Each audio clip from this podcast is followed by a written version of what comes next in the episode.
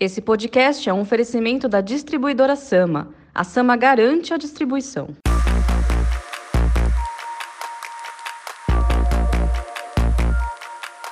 Olá, este é o Mercado Agora, mais um podcast da Novo Meio, empresa que produz os conteúdos das plataformas de comunicação e relacionamento Aftermarket Automotivo.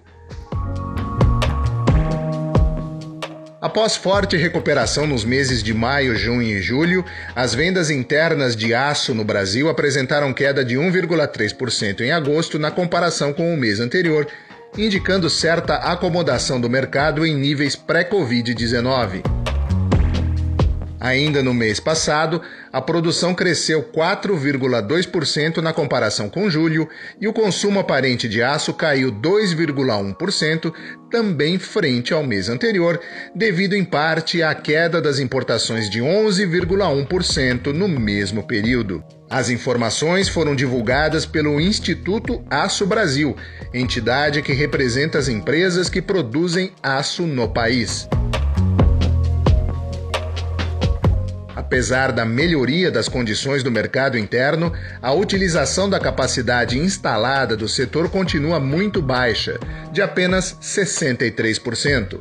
As exportações, que poderiam ajudar a reduzir a elevada ociosidade no setor, caíram 3,9% em relação ao mês de julho, devido à manutenção das condições adversas do mercado internacional, que tem hoje um excesso de capacidade acima dos 400 milhões de toneladas. O presidente executivo do Aço Brasil, Marco Polo de Melo Lopes, também divulgou nesta semana o índice de confiança da indústria do aço referente ao mês de setembro.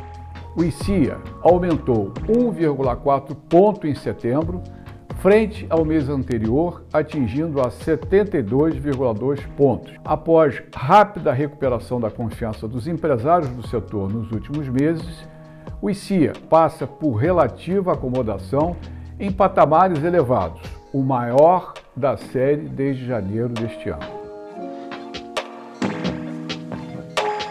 Eu sou Cláudio Milan, profissional do jornalismo da Novo Meio. Você ouviu o podcast Mercado Agora, a notícia construída com o protagonismo da sua opinião.